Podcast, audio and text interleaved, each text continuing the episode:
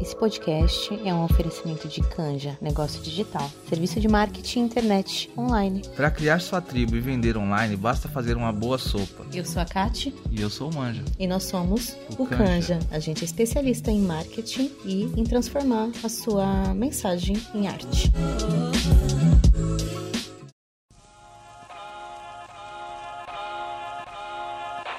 Começando mais um episódio do nosso podcast Ressignificadas. E hoje eu quero falar com vocês sobre os personagens que nós vivemos. Eu tenho pensado muito nisso todos os dias, né? É nesse desejo absurdo que a gente tem de agradar, para ser amada, para pertencer. E toda vez que eu paro para pensar nisso, eu sempre olho para minha história. Eu costumo falar para vocês que eu gosto muito desse processo de aprendizado que nós temos aqui, trocando, aprendendo, na comunidade Ressignificadas no Instagram, na jornada Transformando Dor em Potência, porque eu acredito que esse processo da gente se desfazer dessas máscaras, ou até mesmo entender onde usar, quando usar, passar a ter mais consciência, passar a de fato ter um poder, né? Aquilo que a gente chama de empoderamento, para poder desamarrar várias amarras que foram colocadas pra gente na vida. E aí eu decidi que eu voltaria para minha história e entenderia um pouco como foi esse processo de se desfazer das amarras. E eu comecei muito analisando a minha máscara de boazinha. Já falei bastante para vocês dela, né? Uma máscara que por muito tempo me serviu, uma máscara que por muito tempo fez com que eu tivesse pessoas ao meu lado, uma máscara que muitas vezes fez com que eu não criasse conflitos, fosse aceita. E ela serviu. Eu não posso agora chegar aqui para vocês e falar: "Ah, então, mas ninguém tem que porque sim, ela teve uma serventia em um determinado momento da minha vida.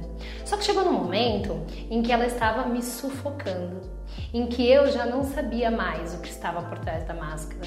Né? Na verdade, eu nunca soube, talvez. Talvez esteja agora despertando para essa consciência, tentando entender quem é a Aline, o que, que, está por trás dessa máscara e de outras que eu uso, que a gente vai falar por aqui. Então, é, esse é o convite é, essencial desse nosso encontro de hoje. Eu fiz algumas anotações para a gente poder é, conversar, trocar, é, de um livro que eu me inspiro demais, que é o Poder do Discurso Materno, da Laura Gutman. Esse livro, quando eu li ele, eu falei, caramba, é, é sobre mim.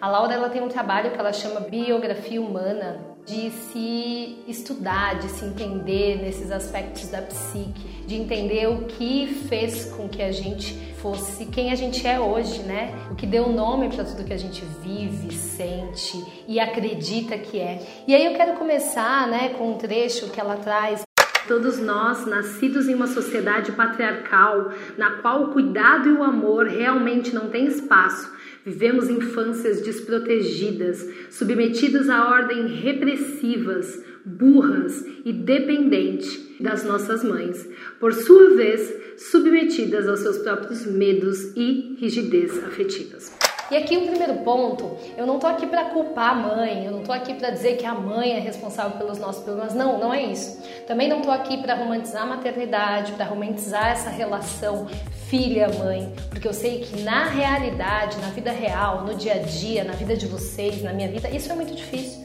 né? São duas pessoas, são duas mulheres, são duas vidas. Mas o que a Laura quer trazer aqui, o que a gente é hoje, as máscaras que a gente precisou usar, a forma como a gente enxerga o mundo, como a gente leva a vida, como a gente pensa nosso futuro, tem total a ver com as questões sociais.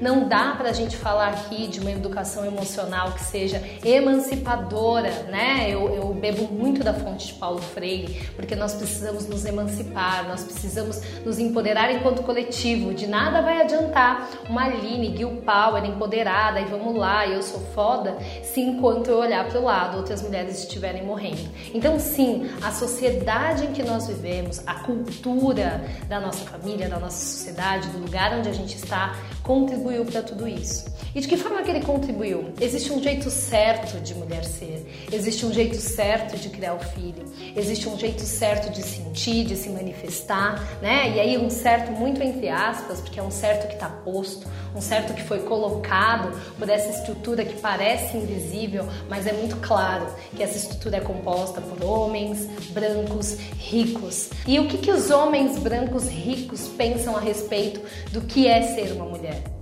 E aí começa lá, começa com toda a história da sua mãe, da sua avó, de todas as suas ancestrais que tiveram que passar por cima delas mesmas, que nunca puderam nomear suas emoções, sentimento, luz, sombra, potência, nunca tiveram essa oportunidade, que sempre foram objetificadas, né? Então lá a dona da casa é aquele único lugar que é seu, todos os outros não são. Você pode dizer, minha mãe foi lutadora, ela trabalhava fora, ela cresceu, ela estudou, né? Se a gente olha olha para a geração passada, para as nossas ancestrais, são poucas as que tiveram esses privilégios. E o que, que isso acarretou na psique, na subjetividade dessas mulheres? De que forma que essas mulheres se reconhecem, se entendem?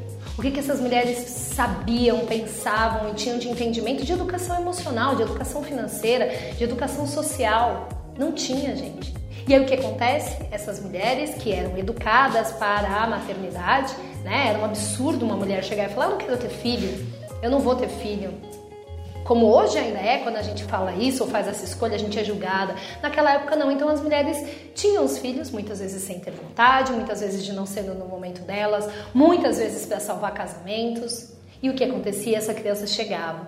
Essa criança chegava dentro dessa estrutura, dentro dessa narrativa, com essa mulher totalmente desprotegida, totalmente sem conhecimento de si e muitas vezes do mundo, daquilo que tinha, cumprindo um roteiro, um script.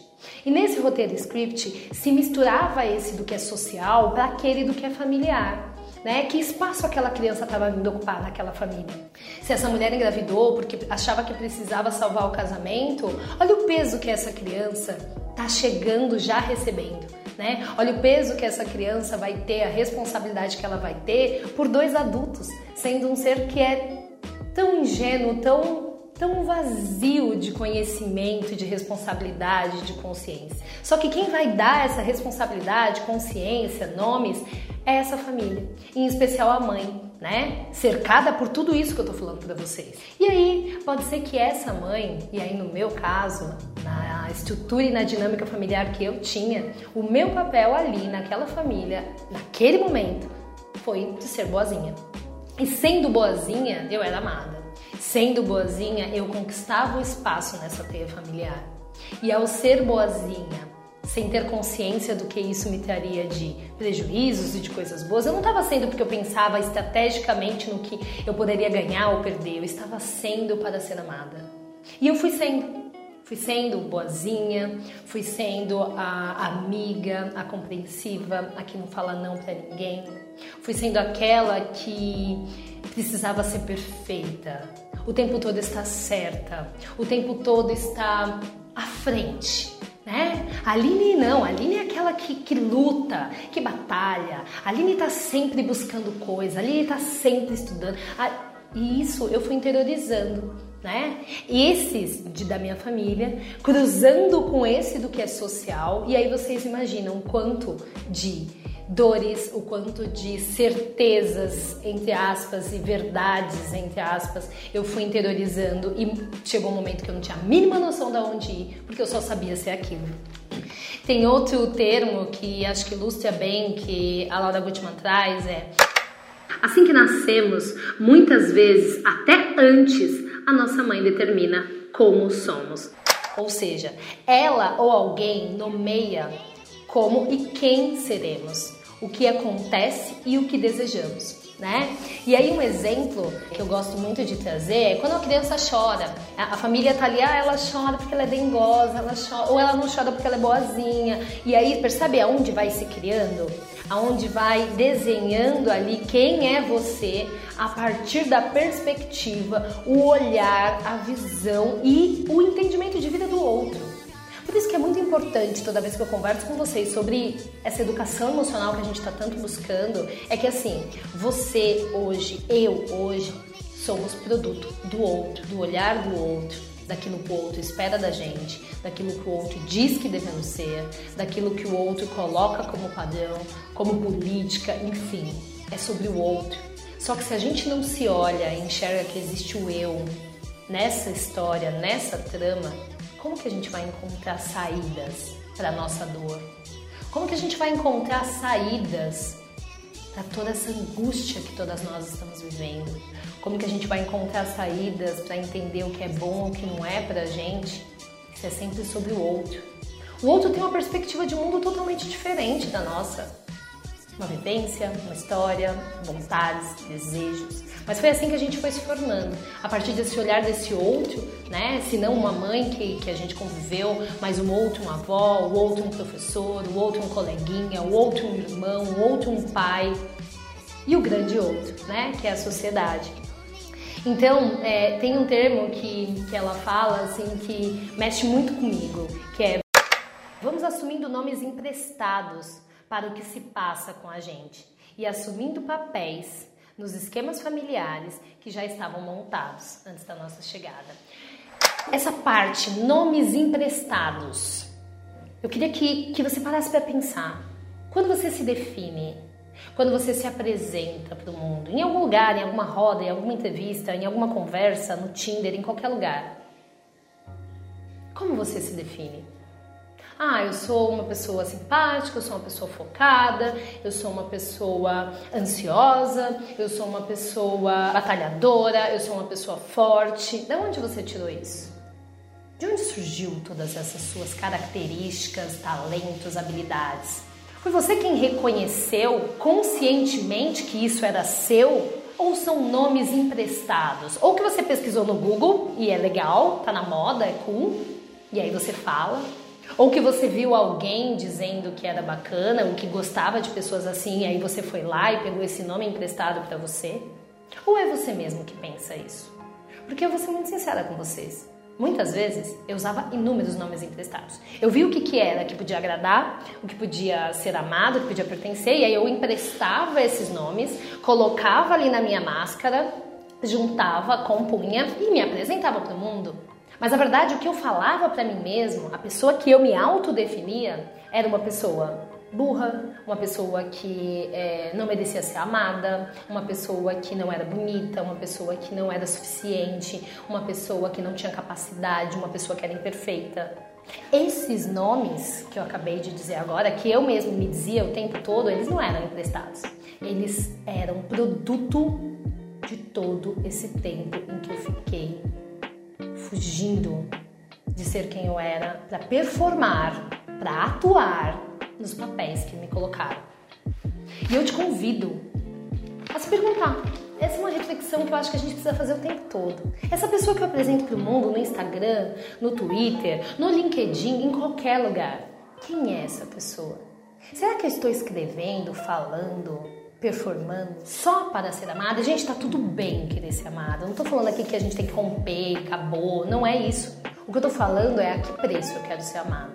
A que preço eu quero que as pessoas gostem de mim. Gostem de mim? E aí esse mim, que mim é esse? As pessoas estão gostando do personagem que a gente está atuando. E na hora que a gente se cansa por algum motivo, porque dói, é foda sustentar esse papel por muito tempo, Aí elas, aí elas vão embora, aí elas nos abandonam, aí elas nos rejeitam e a gente fica com mais dor.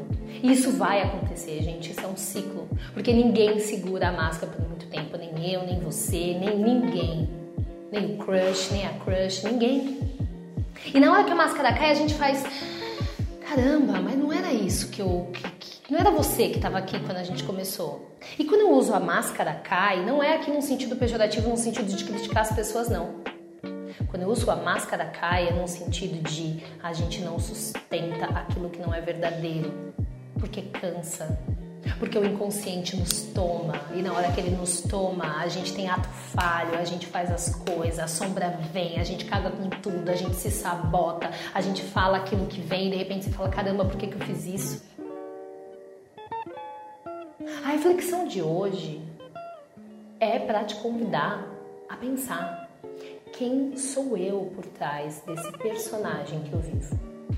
E a gente pode estar vivendo vários personagens. Um personagem dentro da família, boazinha, legal. Uma no trabalho, aquela que está sempre servindo, aquela sempre proativa. Uma no relacionamento, aquela que é submissa, aquela que é dependente. Percebe? A gente tem um monte de máscara que a gente já acostumou usar e a gente vai trocando de ambiente. Eu sei que você faz isso muito bem. Eu faço isso muito bem. Agora, será que não seria o caso da gente escolher conscientemente não personagens ou máscaras, mas características, formas que a gente quer apresentar no mundo em determinados locais? mas não partindo de um lugar de mentira, partindo da nossa verdade, aquilo que eu tenho, aquilo que eu me dediquei a descobrir sobre mim, eu vou encontrar uma forma que seja persuasiva, que seja bacana, que seja apresentável de colocar isso no mundo. Mas você não vai fazer isso antes de se olhar. Você não vai fazer isso antes de se questionar quais são esses personagens, quais foram esses nomes emprestados que você tem usado hoje em todos os lugares da sua vida que é isso que te dá solidão, é isso que te dá medo de ser rejeitada, de ser abandonada. Porque na verdade você não é.